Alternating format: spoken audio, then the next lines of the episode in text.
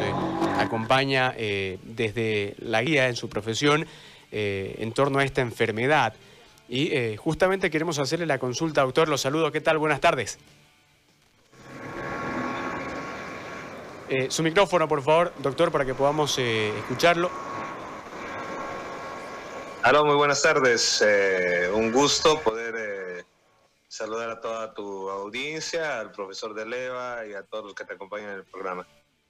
Doctor, eh, bueno, veníamos conversando con algunos futbolistas que eh, han atravesado durante este tiempo de, pandemia la enfermedad.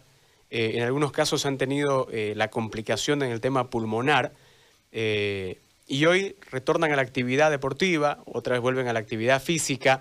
y en algunos casos se ha sentido alguna fatiga, leve si bien es cierto, pero ya genera de alguna forma una, una situación que en algunos casos se puede marcar como preocupación, en otros eh, simplemente como un tiempo que va transcurriendo hasta volver a la normalidad en la, parte física. Eh, desde el punto de, vista médico, doctor, eh, ¿qué situación puede darse justamente para que un futbolista tenga alguna complicación luego de haber vencido la enfermedad?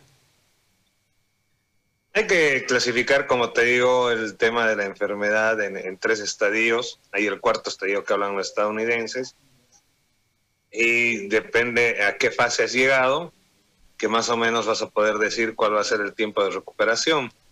El pulmón es un órgano muy noble y es un órgano que cuando se ve afectado eh, tarda mucho en recuperar, aproximadamente entre 45 días hasta los 90 días. Eso significa que entre mes y medio y tres meses aproximadamente puedes recuperar nuevamente la capacidad vital funcional, del pulmón, ¿no? Entonces, no es lo mismo haber tenido la enfermedad en un estadio 1 eh, o en un estadio 2A, iniciando tal vez una hipoxemia, a tener un paciente que ha tenido un 2B y ha llegado al 3.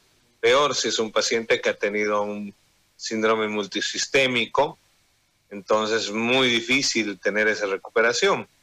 Lo que sí me llama la atención es eh, de cómo andan los exámenes médicos en los diferentes clubes porque para poder iniciar un nuevo trabajo y para poder reiniciar a tu capacidad vital al 100%, porque estamos hablando de un jugador profesional, estamos diciendo que para cualquier tipo de inicio de actividad física debe pasar por el control médico, ¿no? Y obviamente si este paciente ha tenido una complicación estando en un, en un estadio 2, 2B a 3, Obviamente este paciente, de acuerdo al tiempo, no va a estar en las condiciones para iniciar plenamente su capacidad eh, vital funcional, ¿no? Doctor, ¿cuál podría ser el tiempo, tomando en cuenta que eh, vemos el trabajo de la selección nacional, vemos el trabajo de Wilterman de Bolívar, el trabajo de los clubes en el resto del país, eh, donde se han realizado pruebas PCR y se han encontrado una cantidad interesante ya hasta acá, tanto en la selección como en los clubes también, eh, casos asintomáticos donde se los ha aislado. Eh, ¿Qué tiempo más o menos demorarían en retornar esos futbolistas eh, que han sido detectados en medio del entrenamiento para que ellos puedan reincorporarse otra vez al resto del grupo en la actividad física? Yo creo que no hay que confundir algunos conceptos, querido y esto cuando te digo que no hay que confundir algunos conceptos, significa que un asintomático es el que no ha tenido síntomas y generalmente son los que no generan defensa, ¿no? Entonces, un paciente asintomático significa que va a llegar a, cualquier instancia del nivel laboral y sobre todo deportivo en su máxima en su máximo nivel y sobre todo si estado preparándose, ¿no? porque tenemos que saber discernir esas dos cosas, ¿no? No es lo mismo un jugador que ha estado en actividad más de 90 días, en el tema fisiológico, un jugador que ha estado por más de 5 días en inactividad para recuperar su capacidad o su volumen muscular, automáticamente va a, a costarle tiempo. Entonces, eso es un tema. Pero otro tema es la persona que sí se ha enfermado, que sí ha cursado un cuadro, y peor que ha cruzado un cuadro pulmonar, por lo cual ese paciente va a tener inmunoglobulina G alta e inmunoglobulina M baja y ese paciente eh, va a tener un periodo mucho más prolongado de recuperación. Cuanto más desarrollas la enfermedad, y esto es bien importante, cuanto más pasas por la enfermedad, más anticuerpos generas. Entonces, un paciente que ha estado, ponte, con dos semanas de cuadro pulmonar, porque eso es más o menos todo el tiempo que dura un cuadro complicado, dos semanas a tres aproximadamente, este paciente va a tener pues inmunoglobulina G altísima, ¿no? Yo tengo pacientes que tienen 40 unidades eh, con cut-off bajos de 9, digamos, y el cut-off significa que es el, parámetro que tiene un laboratorio para poder discernir si hay una infección aguda o no. Entonces imagínate, si con 9 estás hablando que es un cut-off positivo para arriba, hay pacientes que tienen 40, que tienen 50, entonces te imaginas cuánto ha generado de defensa y sabes cuál ha sido el daño. Y dentro de eso habría que pedirles, por ejemplo, por regla a todo paciente enfermo, por regla se le debería hacer una espirometría y se le debería hacer una tomografía para ver cuánto realmente ha incidido la enfermedad en su patología y cuánto hay que rehabilitar, ¿no? Porque no es lo mismo que ese paciente haya perdido mediante fibrosis más del 20% de su capacidad pulmonar entonces, ese paciente, por lo menos, para recuperar, necesita tres meses de rehabilitación, ¿no? Entonces, pues hay que discernir dos cosas. El asintomático, como tú lo dices, que es el que no ha tenido síntomas, ese pues está con su fisiología al 100%, ¿no? Si es que ha seguido haciendo además su, su, su plan en casa de, de ejercicios.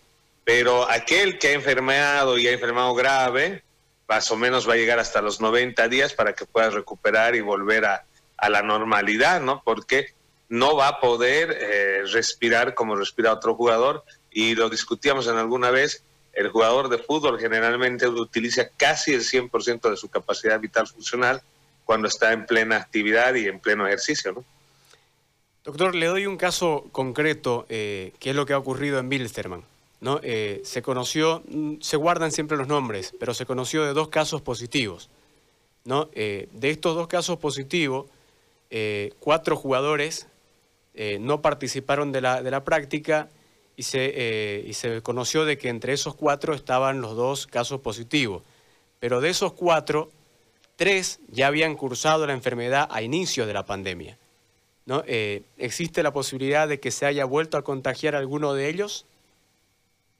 Mira, es que ahí va, ¿no? Es decir, algo que discutíamos también en otros programas, que la persona cuando dice, yo ya crucé, y estamos hablando que estamos a más de 120 días del inicio de la pandemia. Estamos hablando que son cuatro meses, entonces si ya cursó y no hizo un cuadro grave, obviamente su IgG está bajando, ¿no? Y obviamente eh, su nivel pulmonar, su capacidad pulmonar está a full, está bienísimo por lo cual no tendrían por qué ni siquiera, ni siquiera estar contagiando, ¿no?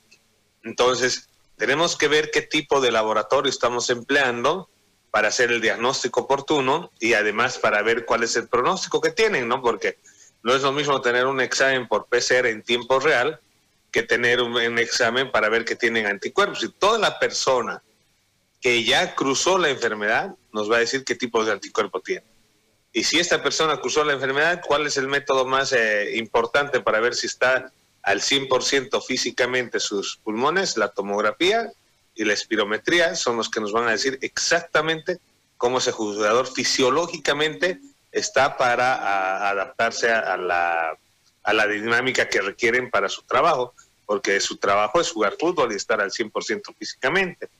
Ahora, dentro de eso, si yo separo a cuatro que ya cursaron hace cuatro meses el, virus, esos cuatro deberían estar, como dicen ustedes, chalinga, ¿no? Deberían estar como nuevos, porque no estamos hablando hace más de cuatro meses que iniciaron el problema. Entonces, eh, habría que ver el caso por caso, como digo, lo bueno es que nosotros en medicina tenemos el tema de la ética, pero el expediente clínico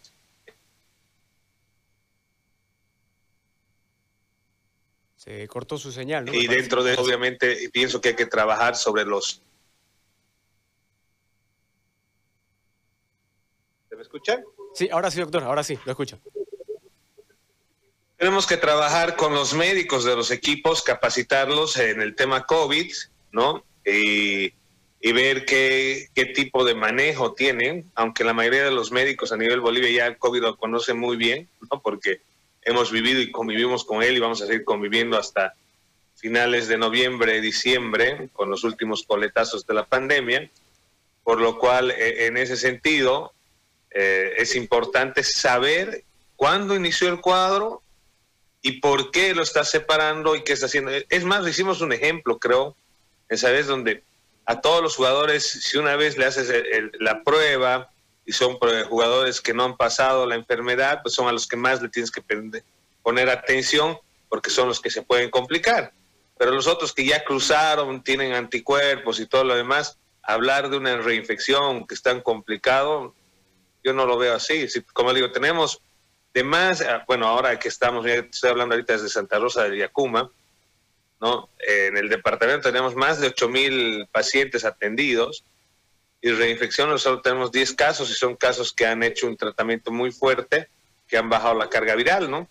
Pero después todos generan defensas, todos también, nos, nos ves a nosotros, todo el equipo que estamos en esto, estamos ya más de 100 días en esto, y solo una vez nos hemos enfermado y de ahí en más nuestras defensas siguen altas y seguimos trabajando acá.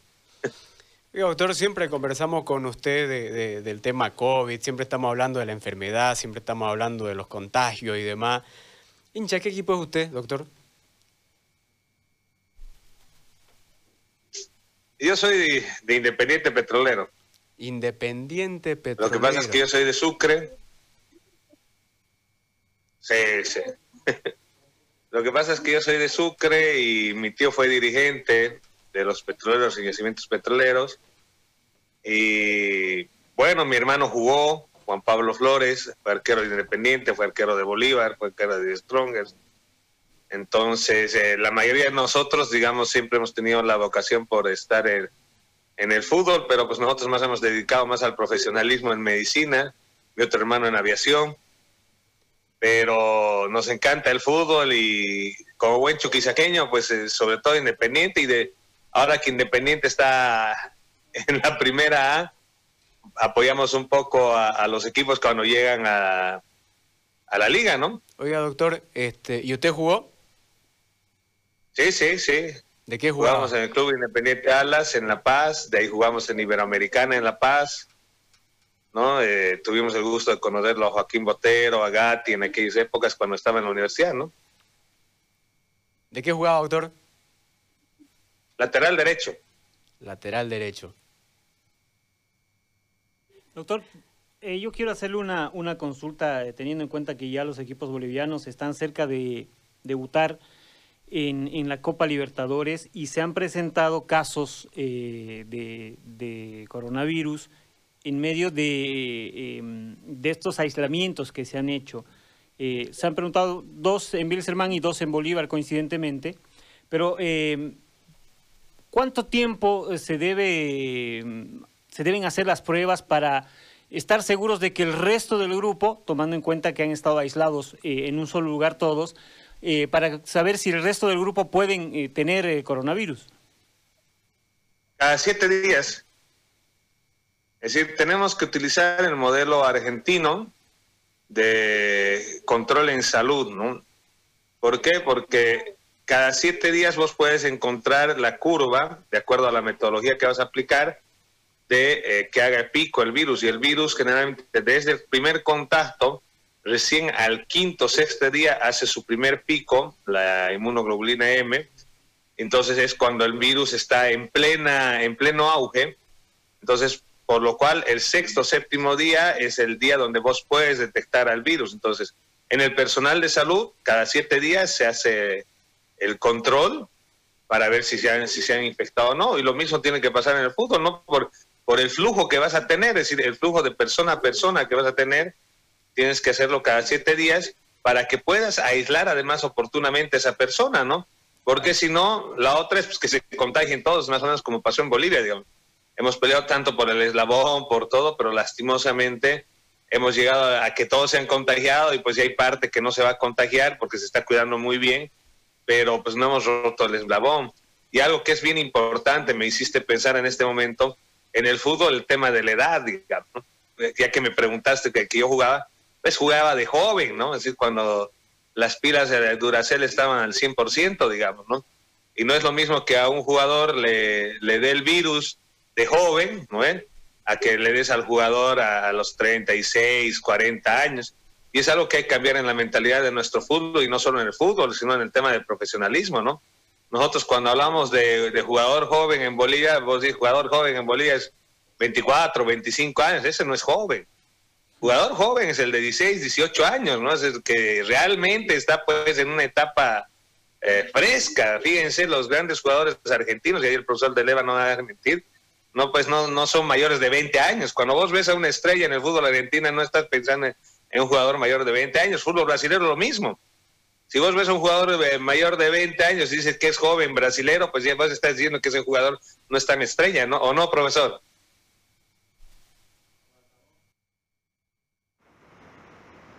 Había puesto mi micrófono. Es así, es como vos decís. Así de simple. Si no llegaste a los 20, 21 y fuiste estrella, vas a seguir siendo toda la vida uno más. Pero no vas a ser nunca figura. Oye, oye Rubén, ¿vos no lo viste al doctor por si acaso en Ibero cuando estuviste ahí? Eh, no, ya era médico en esa época. oiga, oiga, doctor, ¿cuántos años vive en La Paz? No, yo eh, vivo ya pues casi en La Paz, más de, bueno, la mitad de mi vida la he vivido en La Paz, pero he estado entre Santa Cruz y La Paz, y yo te estoy hablando del año 2000, 2000 que estábamos en Iberoamericana, digamos. Entonces, y ahí estábamos en el 2000 yo dirigía a Mariscal Brown, y en el 2001 ¿No? yo tomé a Ibero en la pretemporada, y después, que en paz descanse, terminó tomándolo este el profe que acaba de fallecer. Abdul. ¿Qué, Abdul ¿qué profe estamos hablando? Porque nosotros estábamos con el profe Verdeja. Fuimos desde la primera B hasta la primera. Cuando, cuando Félix era el dueño de Ibero. el, el dueño era el, el, arquitecto Zambrana, que era el dueño de la Universidad Iberoamericana, ¿no? Claro. Y de ahí lo compraron, de ahí lo compraron el club y todo lo demás. No era dirigente, además, porque me lesioné y me mandaron de dirigente para que pueda ver el tema de mi beca, porque esa época había la beca de estudios, ¿no?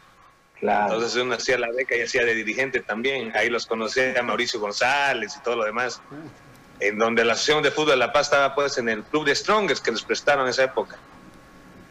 Oiga, doctor, una pregunta más, porque ha vivido mucho tiempo en La Paz. ¿Bolívar o Die Strongers?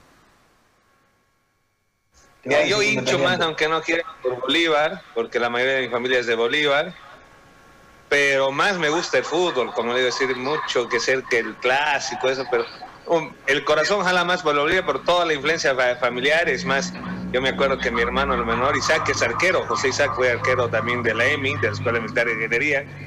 Sí, todos, todos los cuatro jugamos fútbol, pero más nos dedicamos los últimos tres sobre todo al tema médico, tema profesional, porque el fútbol es muy ingrato y lo sabe el profesor de Levan. El fútbol es eh, muy bonito para para además el que quiere estudiar, ¿no? Porque ahí te presiona, o estudias o, o jugás, digamos, no hay esa presión. Y Isaac, José Isaac, que es arquero, muy buen arquero además, de mucha guerra, él nació en un clásico donde ganó Bolívar. Entonces él es bolivarista a morir, así que... Bueno, doctor, le agradecemos, gracias por el tiempo, sabemos que está muy ocupado, usted que sigue todavía eh, en el Beni eh, atendiendo, le agradecemos por la guía de todos los días, de, de, de siempre además, y y obviamente deseamos que, que, esté bien y que le vaya bien. El agradecido soy yo, como digo, lo que podamos hablar de fútbol, como también conocemos mucho el fútbol desde la dirigencia, haber trabajado de jugador, hermanos, yo personalmente. Y ahora en salud, sobre todo lo que nos enseña esta pandemia es que tenemos que mejorar, es decir, tenemos que tener a nuestros jugadores al 100%, no podemos tener jugadores que, que jueguen 30 minutos, que jueguen 15 minutos, tenemos que jugar, tener jugadores profesionales. Y para tener un, un, jugador profesional, tienes que tener un equipo multisistémico, médico, psicólogo, todo, que se dedique a que ese, a ese jugador sea profesional, pero no de viejo, sino en la formación. Y la formación está en las canteras y en las escuelas de fútbol, ¿no? Gracias, doctor, que esté bien. Un gusto, un saludo, gracias a ustedes. Un gran abrazo. Ahí está la palabra del doctor Pedro Flores también, eh, un poquito guiándonos en, este tema de eh, las pruebas que se vienen realizando, César Alberto, en los distintos clubes, el tema de los tiempos que se manejan, por, eh, es decir, salta un contagio, salta un positivo.